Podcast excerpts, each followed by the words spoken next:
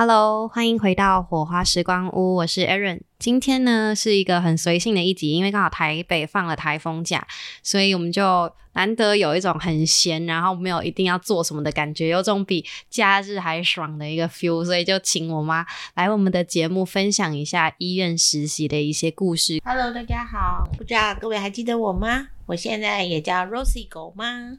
没错，就是在节目刚开始的几集呢，有放到我妈的一集节目，然后大家其实也蛮喜欢的。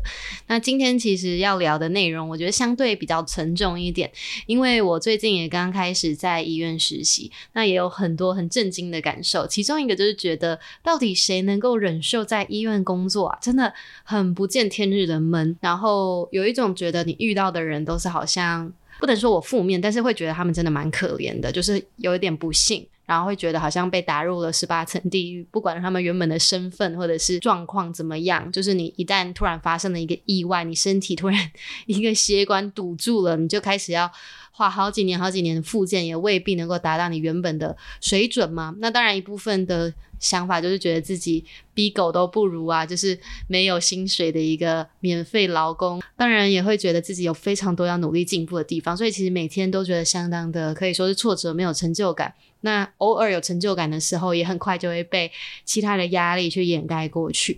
就常常跟我妈可以说是抱怨嘛，她也给了我很多比较让我比较释怀的一些故事吗，或者是因为他自己也亲身走过，所以他会有很多观点是我觉得。蛮温暖，然后蛮犀利的，然后也是一般人，如果你不是在医疗体制工作的人，会听了觉得很有趣，因为从一个一般人，然后培训到成为一个专业人员，其实这个过程就是在实习的时候开始的嘛。那实习的时候开始接触到病患，才有可能实际上感受到身为医疗人员的这个压力跟这个身份，跟大家都指望在你身上的这个白袍的形象吗？也蛮想听看看。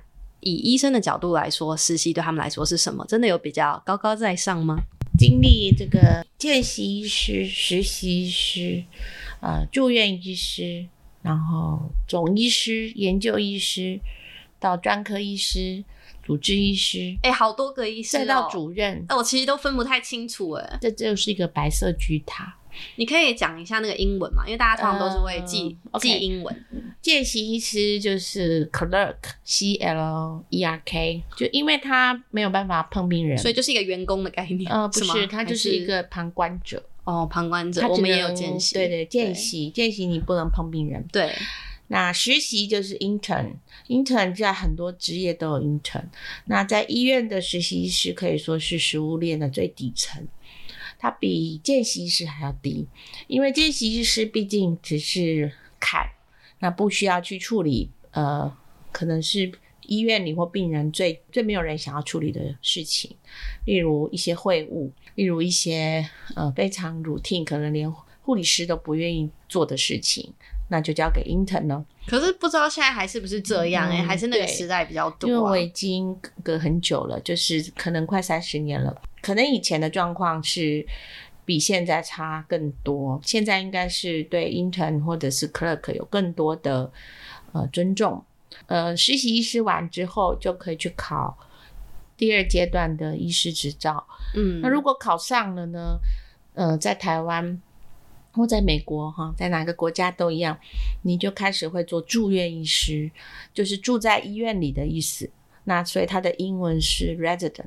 嗯，好像整天要住在医院里。那可能各位喜欢看韩剧的小伙伴跟我一样，都知道住院医师有一个两百天住院挑战，也就是两百天都不回家的一个挑战。这真的吗？对呀、啊，租房子结果都没有住到，你要整天住在医院里面。是啊，是、啊欸，所以实习医生他 Grace Anatomy 他其实不是真的实习医生吧？他是 intern，他们都是 intern，他们都是 intern。那那个看起来都蛮老的。没有，因为他们到几乎三十几岁才有可能当到 intern，因为美国是三十几，对，他们是学士后，是学士后医，对，而且很多人都是已经念过研究所再去考医学系，嗯，那医学系又是念四年，那念完四年之后你要当 intern，那当 intern，所以你看贝利是住院医师，对不对？对，贝利他带着他们这一群 intern，所以这样是一个 team。哦，那至于那个女主角 Grey 的男朋友。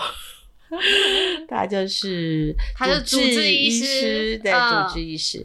那主治医师是比总医师更高的，因为总医师他只是贝利后来也有当到总医师，嗯、也就是有好多个住院医师会选出一个总医师。不知道各位记不记得有一个骨科医师，他是一个总医师，你还记得吗？她也是一个女强人，她就是总医师。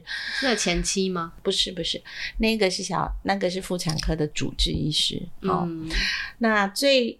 最这个年纪大的那位就是主任呐、啊，各位记得吗？嗯嗯嗯，主任是各个科的主治呃主治医师，黑人的外科医师嘛，对对对，对对对，他是主任，那他是 chief 哈、嗯、chief，所以他是最大的。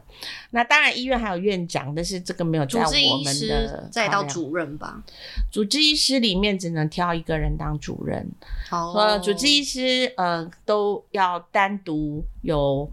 处理他的病人的能力啊，也就是说，他会带领着住院医师、intern 这样形成一个三人的队伍啊，主治医师、住院医师，真的好像实习医师，对对对，这很像一个呃军种，对对对，真的。但是这个一定是有一个 order 啊，嗯，那通常还会配一个资深的护理师，嗯，然后护理师。也是会协助这些医师。嗯、那护士、护理师啊、哦，我们现在都不叫护士，我们叫 orderly 哦、嗯、orderly 就是他 take order、嗯。那或者是我们叫 NSP，在台湾就是呃资深的助护理师的意思哈，它、哦、也是一个医师助理的一个概念。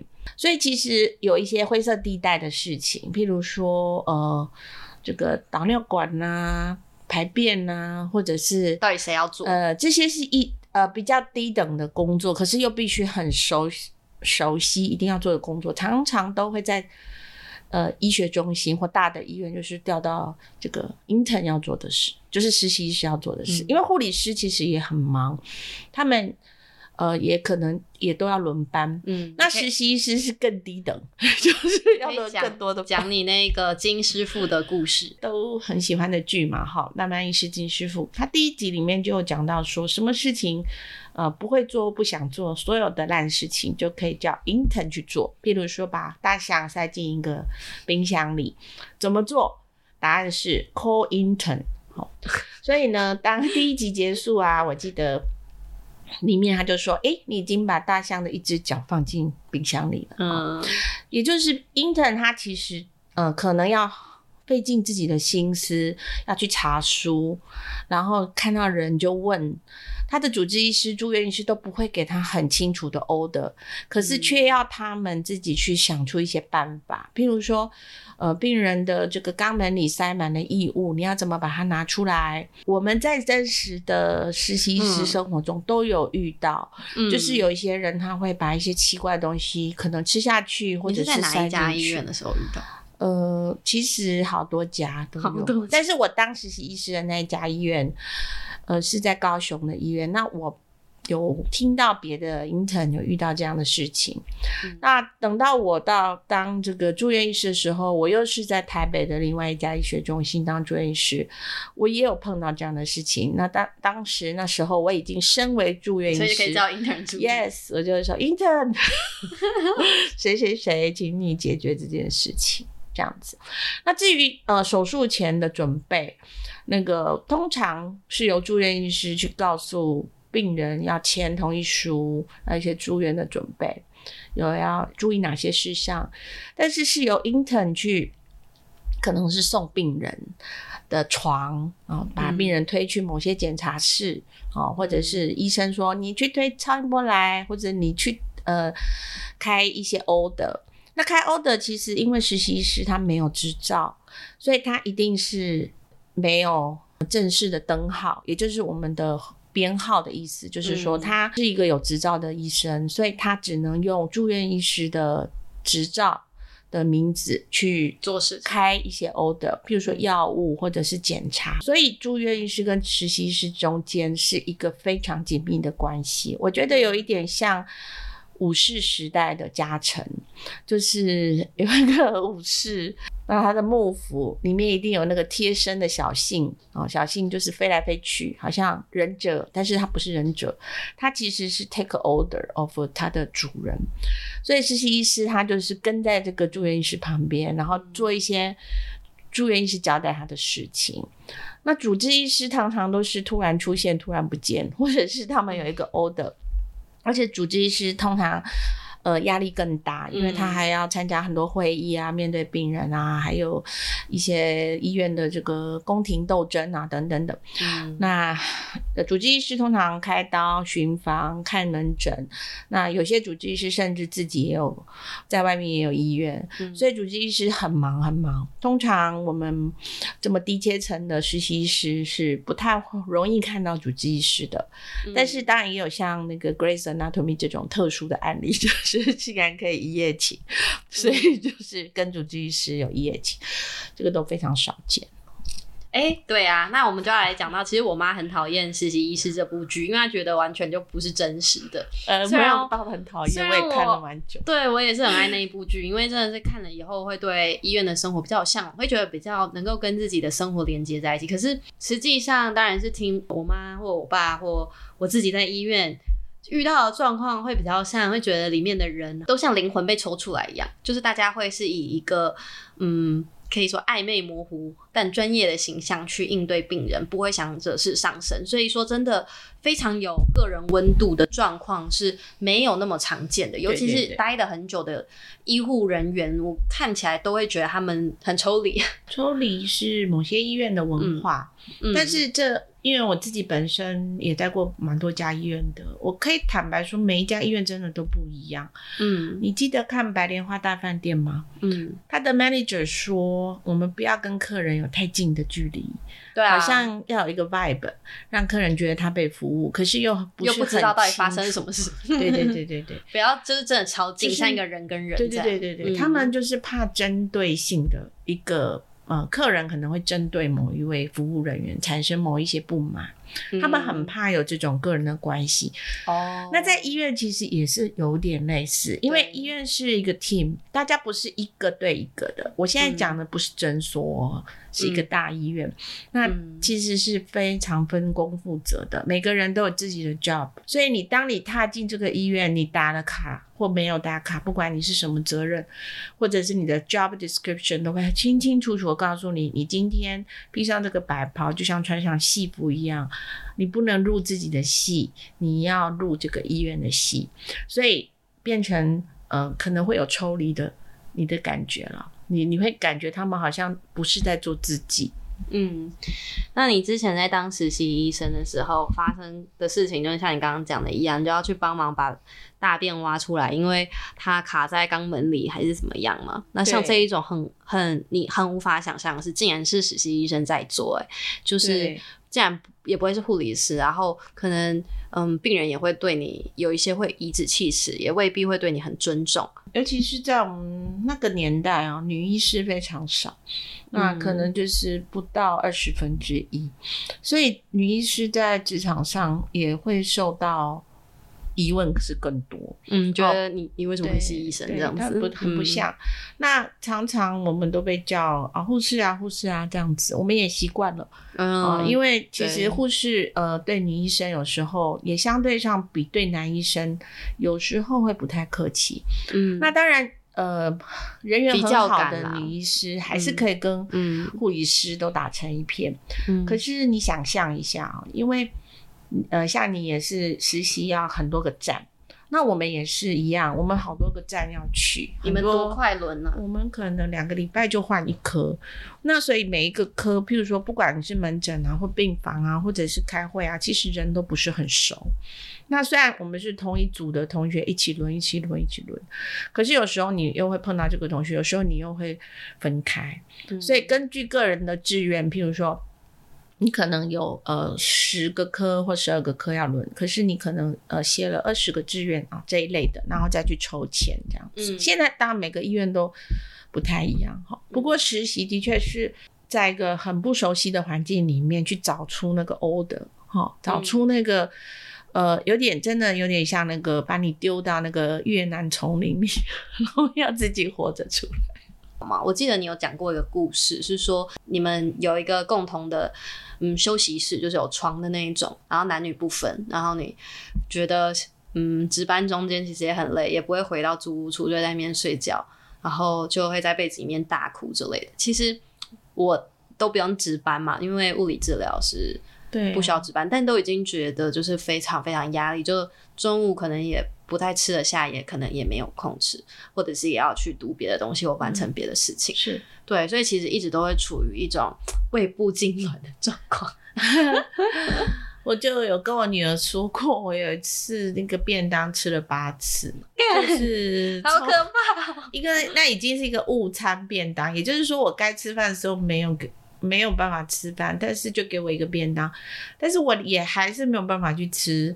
那每次都吃一口，马上又去做事，吃一口又去马上做事，然后感觉比工程师比起来，就是也是蛮、嗯、非常累，更超累，累，而且是嗯呃，我们大概洗澡睡觉都会在医院的值班室啊。然后也那个时候真的没有分男女，而且也没有人去管这个事情，因为他很累，大家都太累了，嗯、呃，太累了。那所以那种什么实习医生演都是骗人的。呃，我觉得他们体力很好，我是完全没有办法，因为我们除了要做完这个医院叫我们呃长官叫我们做的 routine 哦，就是太多人都会 order 你做这个这个那个，对啊，怎么记得那么多事、啊？还会背着 BB call。嗯，随时，然后随时，然后你值班的时候，也许其他的同事是，譬如说我们三个人一组，那就是可能三天要值一个班，那值一个班就是整个晚上你要在病房，那参与 CPR 啦，或者是开药啦，或者是做一些呃，可能病人临时要住院，你要写，你要你要给他准备一些住院准备，或者明天的开刀的准备等等等一大堆的 routine。可是呢，通常有些人他也是晚。其实他可以回去，他也没有回去，因为他根本白天的工作都还没做完，做完嗯、所以他还是睡在值班室。那等于我们床位都是不够啊，因为我值班也要睡觉，那该没有值班的人也懒得回家，嗯，所以有时候真的就是。可能会发生，各位看到就是趴在护理站，或者是说就是可能真的就是坐在地上就睡着，这个都是有可能，而且随时就是可能可以秒入睡。你那时候不你不是说嗯都会想别人在讨论以后薪水会多少的时候，你都觉得自己不知道还有没有活得到明天这种感觉？对，因为我嗯我们几乎三十六小时才能够睡一次。太久了啦！对，那当你你真的醒很久，你三十六小时，而且是都在工作的时候，其实你是认真的吗？我是讲真的，这个事情可能现在不会发生了。那个时候也太，真的不会有人死掉，怎么暴毙哦？不会，不会，大家就是都很累，然后。真的不可能化妆，或者是做任何的打扮，就是只是想要存活下来。嗯，我记得现在的规定是八小时就要让他们休息嘛。现在已经保护很多，连住院医师都非常保护。嗯、那现在有很多保护住院医师说不能连续值班啊，那实习医师也是都有保护。现在大家都很怕嗯被投诉，所以呃，应该现在的职场环境已经好很多。所以我我我讲的也只是我们那个时候就是三十年前的状况。但是某部分，我想还是还是存在，譬如说一个白色巨塔的一个阶级的状况哦，对，这个不会改变，也是啊。我们答案也还会再讲到实习医生之后的可能住院医师的阶段等等，因为我相信很多人很好奇的是，自己在医院遇到的医生到底他们的。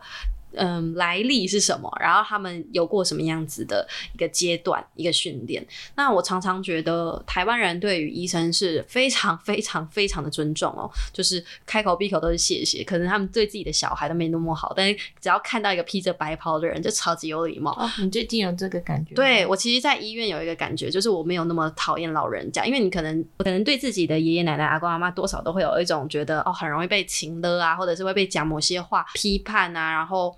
会觉得，嗯，相处起来必须要掌握一个比较舒适的距离，是没有那么自在容易的。尤其当你不是一个小孩子的时候，对，就是你是介于成人，但他没有觉得你是小孩的这个状况。对。那但是面对医院的阿公阿妈，他们通常对于不认识的医护人员，不会是像你自己的很比较亲近的或隔壁邻居的阿妈那样子，就是。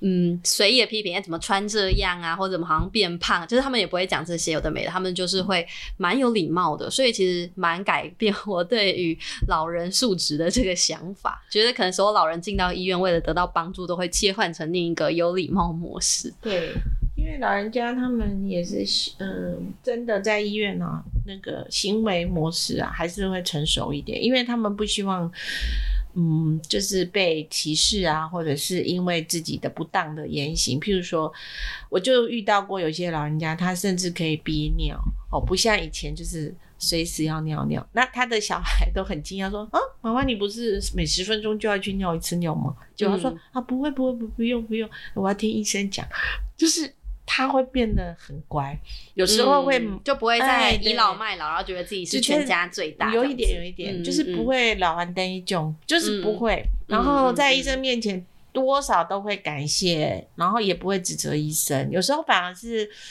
病人的小孩比较凶。那爸爸妈妈反而就是非常有礼貌。对啊，对啊。然后有时候小孩跟父母会有冲突，在在我面前，因为呃，有时候小孩会说：“你看，我就是叫你不要怎样，不要怎样。”嗯。那然后他们小孩子就转过头来跟我说：“医生，你跟他讲啦，他只听你的啦。”所以 我常常会遇到，就是我们跟他讲，好好的讲，那病人就会会听得下去。对啊，就是其中一个我在。嗯，医院感觉到深刻的事情是这个，那当然也有觉得啊，我们的健保真的制度非常的。可以说是好吗？让很多需要复健啊，或者需要医疗协助的人，他们都是可以负担得起。再加上有有一些保险，其实有一些人是长期就是在医院住院中徘徊，可能从这个医院住到下一个医院，就连续住住住住住，可以住一年哦，这样子换各家医院这样。那可能也是因为家里没有那么好的环境，然后没有人可以照顾自己。可是如果是在医院住院的话，就会有不一样的资源，然后你随时又可以找护理师，就是非常的另类的一个文化。然后病友之间呢，也会对于台北的医院们都是了若指掌的。他们像是活在一个不同的时空一样。物理治疗其实有很多领域，不只是大家平常常去复健科诊所可能看到的，嗯，那些。有一些比较严重的病患，大部分都会是在比较大的医院里面才会看得到，那就会有一些物理治疗或职能治疗或语言治疗或心理治疗这些共同的团队去帮助他们完成他们的复健。这样，当然我心里面也会有很多念头吧，觉得说这样子活着好辛苦哦，或者是嗯，不知道他们能不能接受，其实他们不可能再有所进步，他们只能维持，或者是。对啊，这样子复健对他们来说的意义不知道是什么。那希望可以给予他们更多嗯正面的人生经验。可是可能我也不可能改变老师想要给他的运动，或者是嗯、呃、我在他的时间上面也不可能花太多，所以就只能看着他做一些我觉得蛮没意义的复健。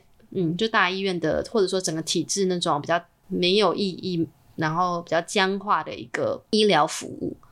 对，就给不必要的药，给不必要的处方，然后反正有开就好。就其实我们今天要录这一集，倒也不是要批评台湾的医院体制，而是说，就是事实上就没有东西是完美的。就你不可能就是觉得你只要依赖医生开给你的整个计划，你就一定会变好。有一些病人，他们的确得到的可以说是处置的方式，我觉得不会是最理想的，会是对医院来说能做到最好的，但是。可以有更积极的复健方式，可以有更积极的运动方式，未必是在医疗场所，可能可以到别的自费的地方，可能可以到别的，嗯，不是医院的环境。但是很多人因为太信赖大医院了，所以就会整天留恋在这里面，那反而我觉得会困在里面出不去吧。但是人的个性本来就有主动跟被动。嗯，哦，还有这个，还有观念跟事实这两者之间的差距。你是先看到事实才带出你的观念，还是你先有这个观念，你再去收集事实？嗯，所以呃，我在从医这么久之后，我发现大家都是带着观念来到这个地方，然后再收集你想要的事实，嗯，然后去拼凑出你有可能的这个 program。所以，呃，其实我们为什么医疗没有办法照教科书这样子写？因为教科书是 evidence base，就是它收集了很多事实，然后利用科学的统计，然后出来一个结果，嗯、然后让建议我们说这样这样这样，我们就可以按图索骥去找到这个 solution。可是病人他是带着观念来的，他不是，嗯、呃，他。可能就是没有提供完全的事实，或者是你要去找出这个事实来，嗯，所以常常在这个过程会延误很多的机会。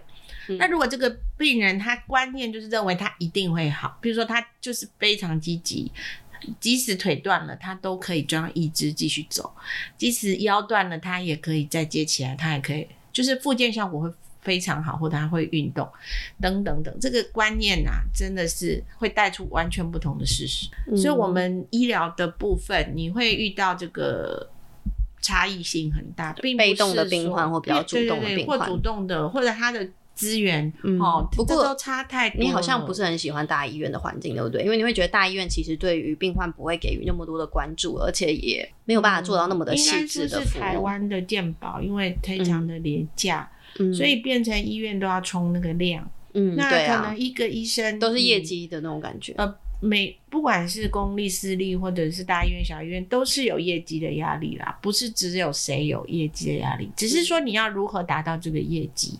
那你是以量呢，还是以值呢？哦，那如果你是重视当一个好医生会赚钱吗？还是可以活得下去？只是说你，嗯、我们又要再讲套台词了。什么叫好医生？什么叫厉害的医生？好医生就是以病人的健康快乐为主啊，不是以自己卖不卖得出去这个新的疗程、某一个治疗方案为主啊，这是我的想法。对，但是你的观念，然后是我要提供给客人或病人，我认为好的。大医院都喜欢病人一直在嘛？对，可是你其实你不敢把它转出去。对，可是你其实能够把病人递出去、discharge 出去是一个很棒的事，但是可能为了留下这一个病患。大家就是消极处置啊，对，所以有时候就是为什么台湾就是很多人批评说台湾牺牲率这么高，就是因为即使可以采用别的方法，医生也不愿意采取吗？那就是只让他一直不停的洗肾吗？对啊，那因为洗肾养了很很多的洗肾医师，还有相关 从业人员，这个是因果吗？对啊，所以我们今天先不要讨论这个问题，因为每个医生他。从事某一科跟做某一个职业的选择，一定有他的原因。但是如果是说，嗯、呃，病人主要是有没有透明化的知道的权利，就是有没有选择的权利，这个是我比较 care 的。就他们能不能知道事实在做选择？呃，有没有办法？对对对，医生就是非常的，就是养套杀。对。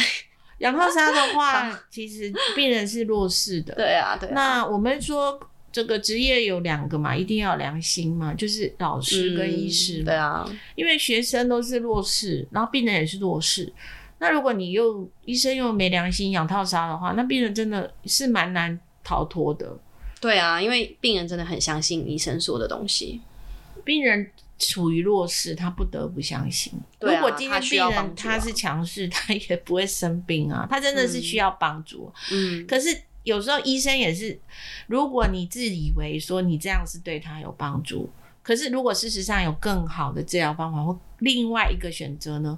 也许医生他也会沉醉在自己的。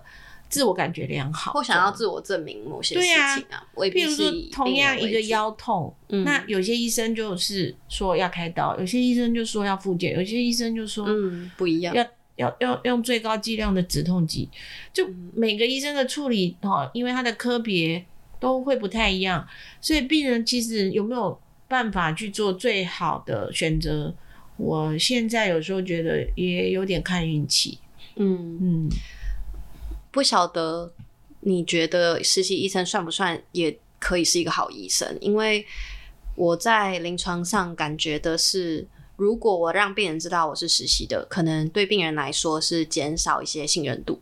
但是以我第一手的感觉是，因为我是实习的，所以我会更用心，然后我也会花更多的时间在这位病人上，我也会想办法去找出最适合他的方式。那我也会最以我过去学到比较。科学实证的方式去做切入，不会那么以我个人的主观经验。当然没办法弥补说我们经验不足这件事，但不代表说我们就会很随意的处置了。哦，我们要成为人家需要的人，但是你就不能够太固执，太固执说自己本来认为的事情，所以可能要因为这个病人的需要而做一些改变。那这是非常精细的去感受到病人的需要。因为病人也会不停的改变。嗯，现在就是比较，就是说到医学相关，大家会说以前是以医生为主，现在其实是以病人为主。对对对对对，病人的需要最为第一。好，病人不是说我需要名医啦，或者是最好最最有爱心的医生啊，或最有名的医生啊，他是需要的是他需要的医生啊。嗯，所以要因时制宜啊，因地制宜。嗯，你之前是实优良实习医生吗？不是啊，当然不是。那你 那很竞争吗？那个就是全班一百七十个，或者是说可能一百多个人里面去选个五个吧。哇，好竞争哦！嗯、都是就是老呃老师或住院医师或者是总医师去选的吧？不，不是我们互选的，也不是护士去选出来的，是呃可能总医师或总医师类的去选的。嗯，总医师是住院医师的头头这样子。嗯，总医师。可是你说爸爸是是不是？对对对。那他那时候是做对了什么？讲他一直都是很听话的一个主实习医师啊。嗯，然后他跟你都跑同一组是吗？没有没有，我们也有不一样的地方，嗯、但是我们也有一样的地方。那、嗯、我我觉得他就是很不会去质疑这个长官的 order 啦。那相反的，我就是很多问题的一个人。怎么说？嗯，我可能任何一个事情都会问为什么要这样做，为什么要这样做。所以其实是应该是呃，然后有时候又会觉得为什么我做完了我不能离开？哦、为什么？就是我可能比较懒，没有像我先生那么勤快，就是一直跟在那个。住住院医师的身边，那我可能就搞失踪啊，那住院医师找不到我，怎么可能打我很高的分数呢？那也我我是有一点呃应付啦，我觉得我我的态度并不是非常积极。那那时候你的心理状态是怎么样？其实我对于自己要当医生本来就 no idea，本来就 no idea，是不小心考进去的。当了实习医师之后，嗯、我更是面对到这个。天哪，怎么会是这样子的一个环境？譬如说你刚刚说的很闷，那医院呢是都是空调啊，嗯、然后又都要戴口罩，嗯啊，甚至如果开刀房就是整天都是闷，一整天都戴着口罩嘛，一整天都在很冷的地方。然后如果你在开刀房，你要不停的刷手，嗯，一直洗手，一直洗手，一直刷手，每次刷手都就是都要很认真的刷那。就是皮都快刷破，超级干净，不停的刷，所以很多很多就是本来都不会想到的事情都会发生。然后当然也看了很多恐怖的这个医疗的现场，嗯，医疗纠纷是我们最害怕的啦，嗯，对，所以我有时候不想讲，是因为我怕会去，就是可能还是会。去害到某位同事啊，或什么的。但是对于我们所有 involve 在医疗纠纷里的人来说，大家都会有一个可能会有一个 PTSD 的状况，嗯，就是创伤后症候群。所以为什么大家后来有些人会不想当医生，不想当护士，不想当某某医疗从业人员，都是可能就是有医疗纠纷，因为医疗纠纷真的是最蛮有杀伤力的一件事情。你在实习医生就有遇过吗？我看到别人发生，哦，oh, 对，那我会好可看到其他的同事发生，看到住院医师、主治医师就是很害怕、很害怕的表情啦，嗯、大家非常担心啦，很怕自己没办法再工作了，就真的没有，嗯、因为我们也是人呐、啊，我们很怕被抓警察局，很怕被告，很怕赔很多很多钱，所以，嗯，其实我觉得医生有一个很特别的感觉，就是，嗯，很像是某种。有权力决定生死的人。但是他们其实也没有那么有掌控感，他们也没有那么有自信。很多时候，病人问你说：“这会不会好？这多久会好？什么时候可以出院？什么时候会变好？”你可能都要回答一个：“这个每个人都不一定诶。”或者是“嗯，我相信是会好的。”然后一直有在进步啊，就是要给很多很正面的回馈。但其实自己可能也都是充满怀疑的。像你刚刚讲到复健会不会好这件事，嗯，其实我你现在看到的可能有一些是自己看到，有一些是病人跟你讲的，啊、说：“哦，他都没有好。”好，那 这个事情，有些人就会跟你说，还是有好啊，所以就是有好一点呢、啊，哦，就是可能看的时间维度，还有有没有机会啊，嗯，就是老天爷有没有给我们机会，可以呃好起来。嗯，那我自己也是当过病人嘛，所以我大概知道说病人的想法就是希望自己能够回到以前正常的状态，这个是病人最大的期待。对啊，其实有时候也很难过，因为有时候不会回去的，可能一辈子再怎么复健，也就是八十趴，对，不会是一百趴。就像譬如说一个我啊，就是增胖二十公斤，嗯，然后我可能想要瘦回以前的那个。怎么可能呢？哦，嗯、就是很困难，那可能只能瘦个十公斤，就是类似这个样子。哦、像我现在有一个病患，也是，嗯，在一个比较紧急的状态嘛，就是可以一直住院啦，因为他可能状况也还有很多可以改善的空间，然后就在进行很多的复健，然后有大小脑中风这样，那他也是就会一直很希望，很希望自己可以自己一个人走路，好、哦，这是他的目标。但是以他的状况来说，就是没办法。那我们就会有一个机器是可以带他走路的嘛。嗯、那附件就是现在物理治疗师最无聊的工作，就是要一直陪病人走路，要教他怎么走路，教他怎么走，对他状况比较好。这是我们主要的一个工作之一。那他觉得说他不想要用这个，他想要自己走，可不可以？就他的看护扶着他就好。可是那其实对他来说，并不会是一个很好的练习方式，就是一直有一个人扶着你这样子，你永远不会学会。重新学。对对对，然后。就常常我们也都会互相开玩笑，就说啊，小孩子也是要花很久才能学走，你就把自己当小孩子啊。然后他就说，我觉得我现在走路都很像僵尸啊什么的，然后完全没办法控制这样。嗯，心里面最难过的一个点，应该是他会很希望可以回到以前。可是你自己知道说，这有时候是看几率，没有那么那么高几率都可以回到以前。看他发病的年纪啊，然后发病的种类啊这类的，有一些科学的证据可以证明，但也没办法就拿来说你就一定会好。就这些都是未知的，但当然就是尽最大的努力这样。然后很多身体状况，医生也没办法给他解答，只能说你试试看这个高压氧治疗，那一次就好几千块，那没有效怎么办？你你试十几次会有效的，只是说有一部分的人会有效，那他要赌赌看嘛，他要尝试看看嘛。那他还年轻，他愿意去投资在这个附件上多少时间多少钱？其实陪着他走过这一段时间，也都会觉得蛮心疼。那治疗师会比医生。陪在病患身边更久的时间，对对，医生可能就是五分钟几句话嘛，了解一下他现在的状况，给他开一些药啊等等，就这样而已。对，身为治疗师就会知道他更多更多的生活层面的各种小问题，还要能够解决他对于想要回到。原本生活的这个欲望，那要去教导各种动作，所以跟医生的差别是，我觉得是陪伴的时间长度啦。嗯、然后，当然也有我们在医院体制下没办法自己做任何选择跟任何决定，就是以医生的 order 为主。那如果你今天不想要是被医生的 order 去干涉的话，你想要自己决定你想帮病人治疗的方式，那可能就要去那种自费的地方会比较适合。尽管他进步一个礼拜可能可以进步个一趴。但他可能也不觉得这个一趴有很大，因为他一下子又退回了那么多。对，那他也会觉得为什么是我？我也以前也有运动习惯啊，我也还很年轻啊。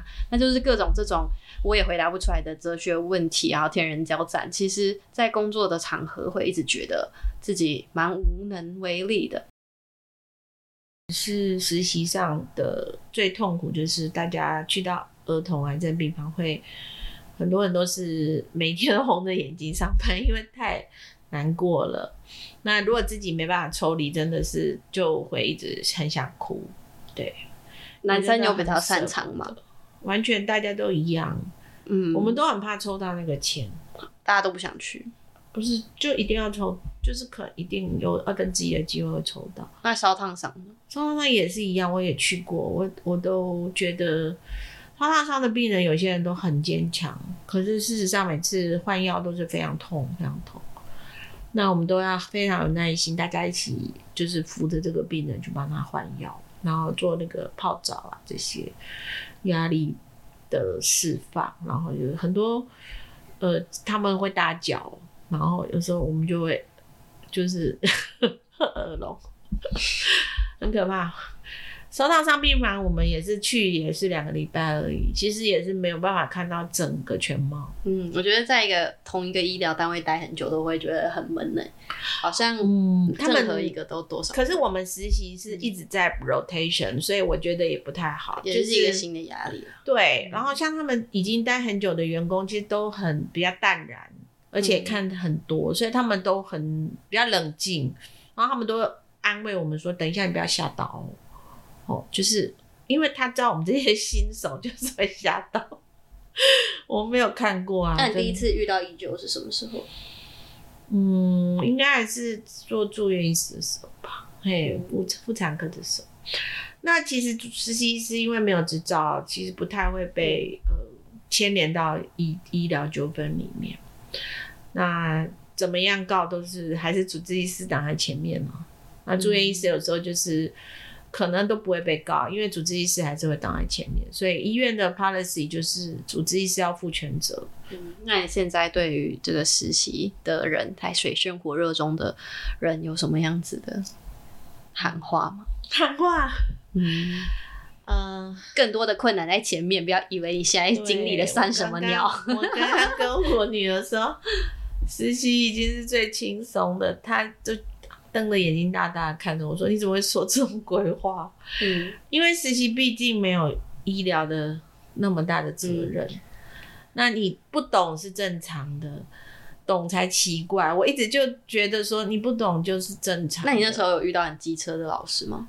偶尔会啦，但是其实也不要担心说他是针对你，因为他们看太多了，看太多一些来来去去的实习生，有各种惊讶的表情 或不解的表情，或者是非常抽离的表情。那有些实习生就根本都是就消失不见，那大家也不知道怎么办。常常我们有时候有人都扣不到啊，因为他就整个崩溃掉啊。嗯，崩溃的比例，嗯，不低哦，因为其实太累的工作，大家是。就像逃兵一样，真的会受不了。嗯，那也有一些人甚至会轻生。嗯，那有些人即使是撑，就是撑过来了，因为还要考试嘛，就整个都很压力啊。而且的，一定的，这个工作真的让人感觉到就是责任真的很大，然后你影响到的是他们的整个生活、整个生命，所以会有一种。觉得自己好像很重要，但是自己又是一个小螺丝钉的那个感慨。啊，就好像我们消防队员啊，或者是急救哦，消防那个呃救护车上的人，其实都非常重要。可是常常有时候都不被尊重。真的吗？对，有时候我们都被一直乱骂的。就是譬如说我们要救病人，那可能、嗯、呃，因为我也跟跟过那个救护车出去过，嗯，结果就发现说哇，这个。真的有些都巷子开不过去啦，要人家移个车都不行，或者是说我们要把病人移出来又，又又就是很辛苦。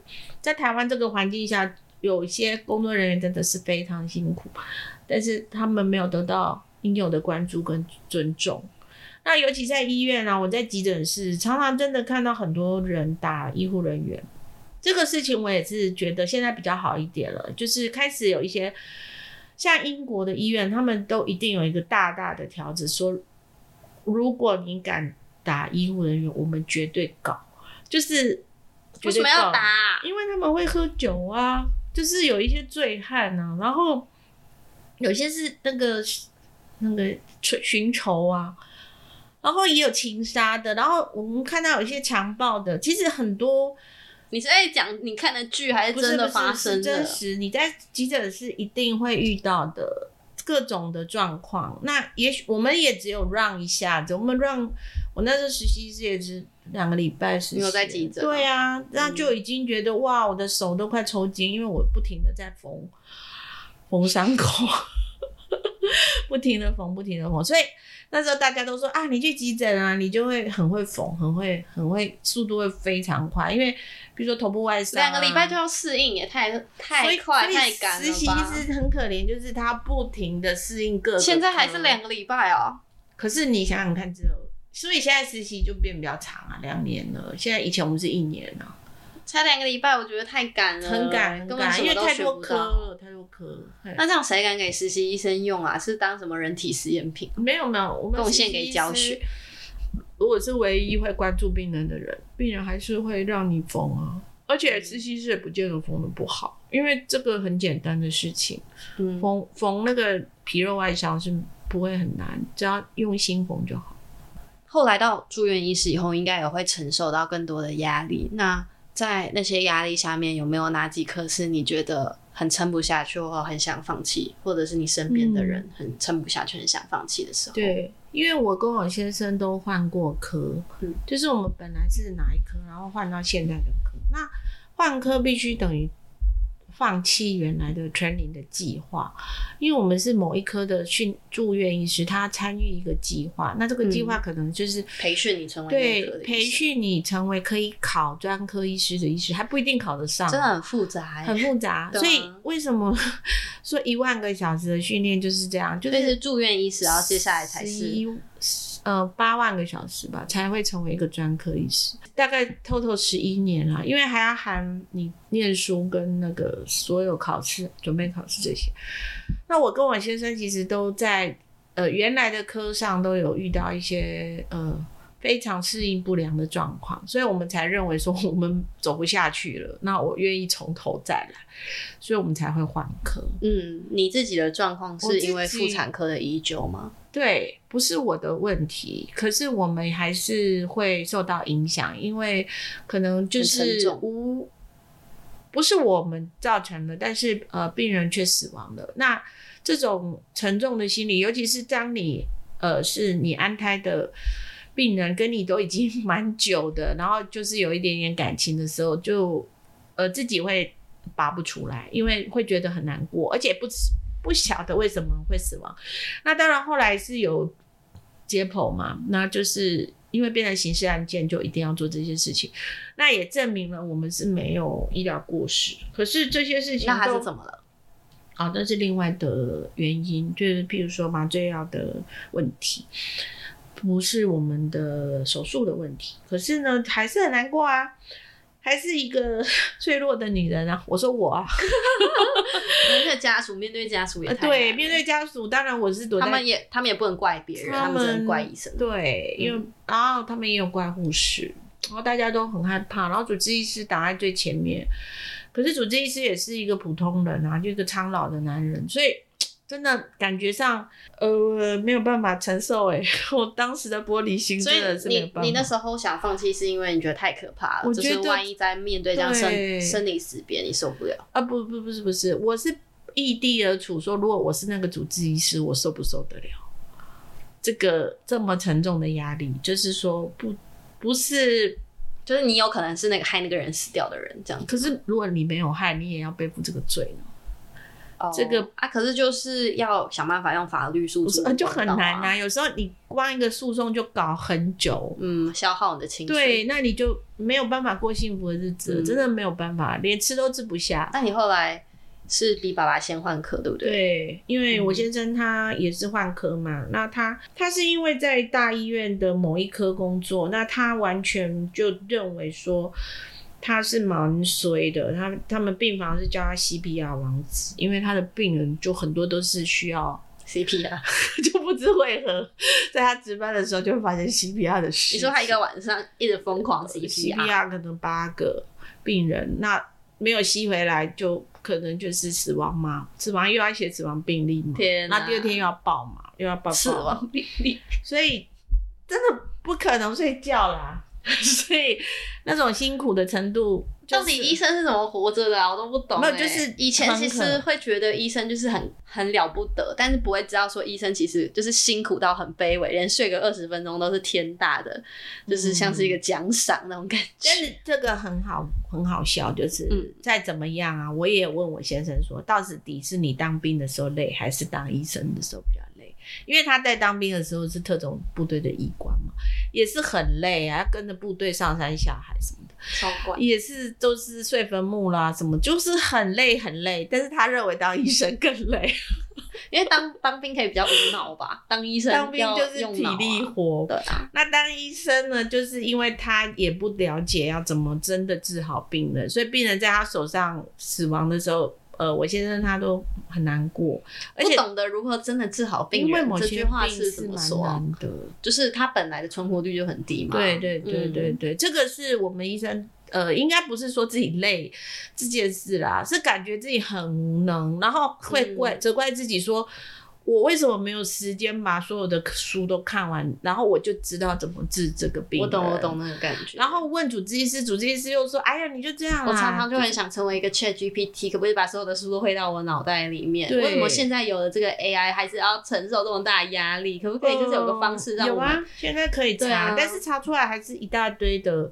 可能性嘛，就是很多的鉴别诊断。嗯、那你鉴别诊断，你也要去试试看，你才会知道最后是哪一个是真实的诊断，跟好的治疗方法。所以经验不足的状况之下，很难啊。即使是你是真的啊，成绩很好的一个第一名的学生，你还是有时候也是没有办法治好病人，那就会有很沉重的罪恶感。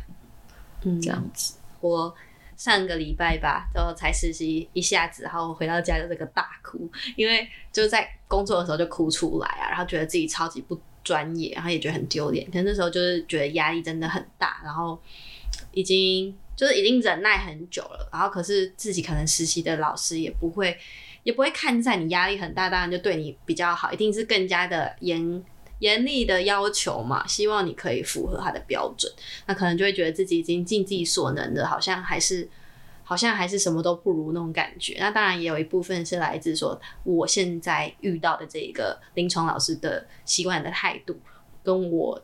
习惯被对待的态度是差异很大的，那我可能并不期望说什么有人对我有礼貌，但是不喜欢那种被不尊重啊，或者是被耻笑的感觉。那其实很多很多的人都在实习会遇到一模一样的事啊，我绝对不觉得我这个临床老师是特例，我觉得以我所知道的，好多好多人都也是承受这样子，嗯，很负面的情绪，然后还要装作这很正常吧。那可能也不止在医院实习会遇到这样子的。老师，可能你很多人在各种实习都会遇到这样，把你当免费劳工，然后又对你非常不客气的状况，然后你就会被各种心理操控、精神操控，这样觉得吃苦当吃补啊，然后他说的都对啊，我就是要跟着啊什么的，那种无限必须讨好的心态，所以那时候就直接就哭出来，然后他也是说你给我去厕所这样子，觉得。然后后来他也确实也没有跟我聊这件事情，但是可能也会嗯，因此态度不会那么那么的强硬啦，嗯，不过也在我心底留下一个还蛮深的阴影，觉得自己怎么这么脆弱这样。病人跟死神之间的最后一道墙，那有时候你就当不住这道墙了，就倒下来了。所以，我们呃，医生的这个职业真的不是那么容易。就是大家只想说，哦，好像收入不错啊，好像蛮有地位的啊，好像能够是 somebody，其实承受了很大的压力，对那个压力有很大的地位啊，非常大。大家像法官一样、啊，大家都要靠你的时候，那个心态当然就不一样。嗯、但也有你所谓你觉得很不好的医生，还是获得了这样子的身份。有少数啦，当然看电视或身边都是会遇到、嗯，有些人就是比较冷血，但是大部分医生都是也是都是不知所措。我觉得大家最难过的就是，呃，包括你也是，你其实很想帮病人。可是有时候就是不知所措，对啊，然后也需要帮忙，你想要有人跟我讲要怎么做，对，然后我我们之前就是都认为说当医生就是一定要呃如临深渊如履薄冰嘛，这个是一个医院的 motto 啦，就是说医生要非常小心，不可以。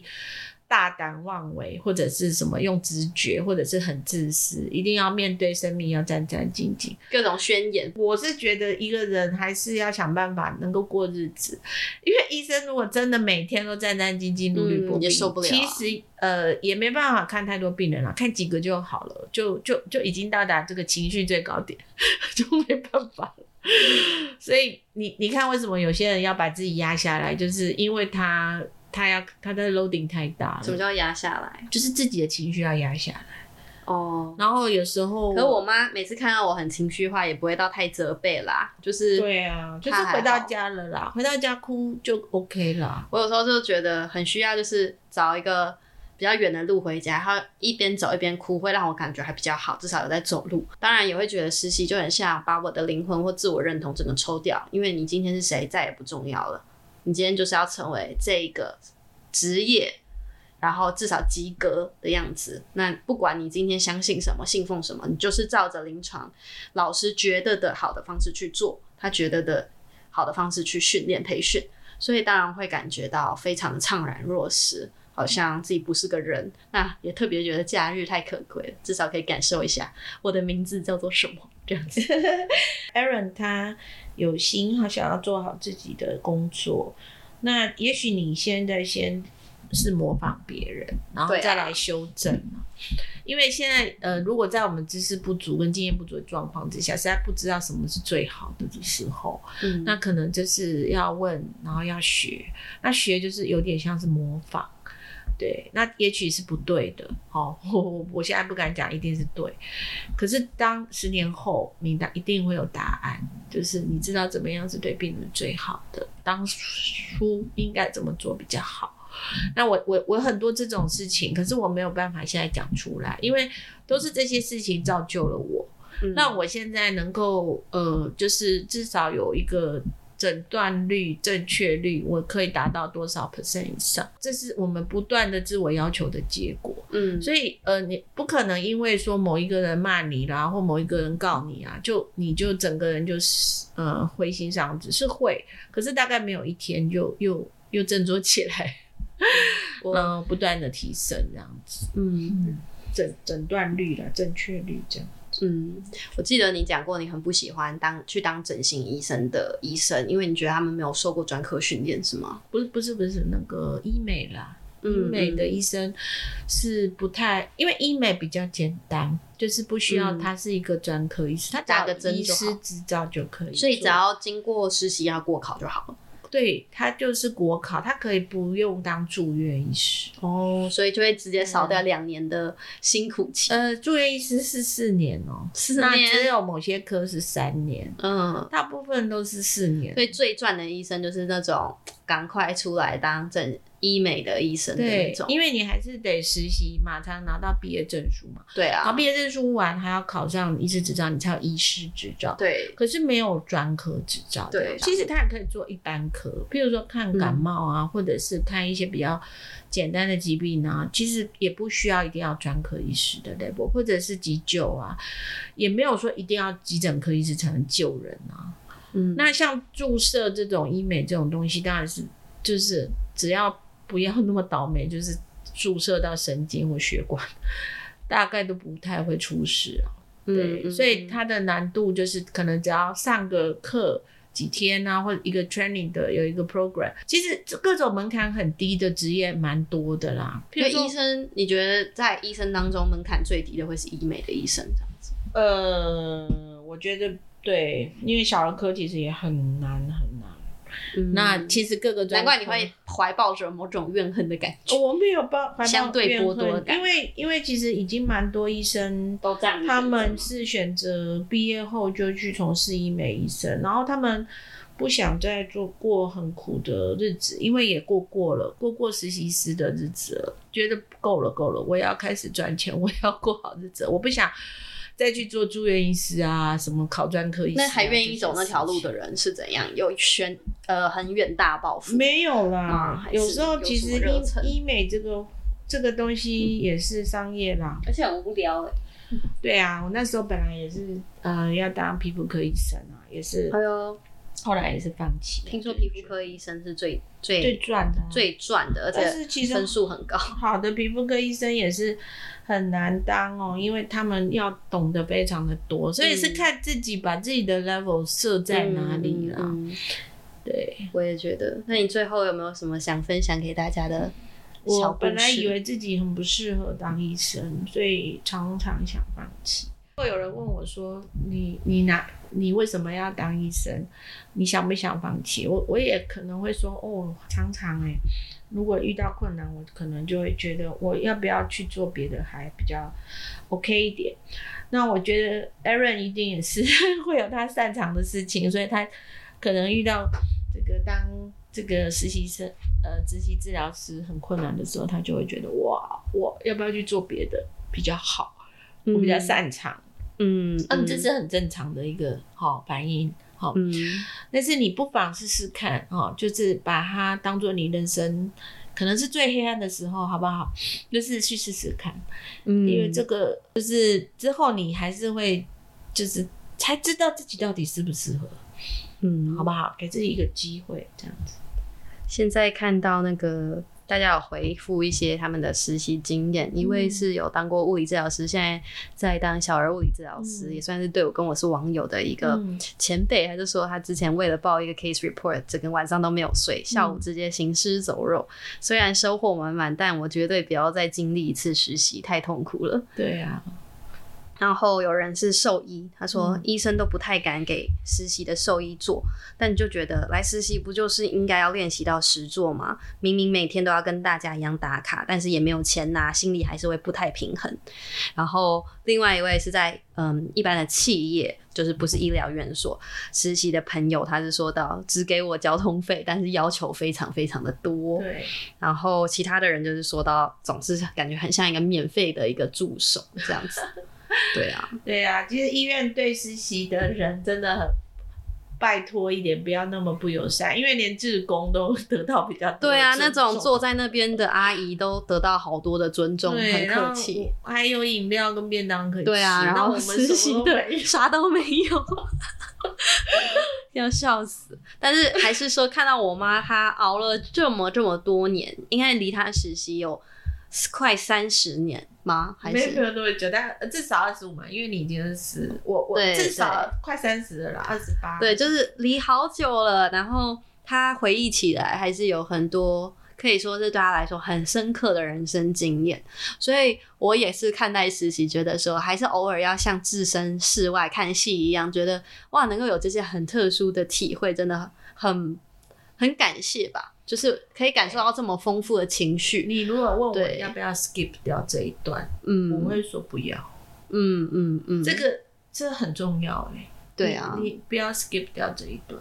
对，嗯，好啦，那在这里就祝各位，嗯、呃，有实习故事的可以在 Instagram 上分享。然后假设这一集有触动到你的话，也可以分享给你觉得听了会被打气到的朋友哦。那我们就一起实习加油吧，拜拜，拜听。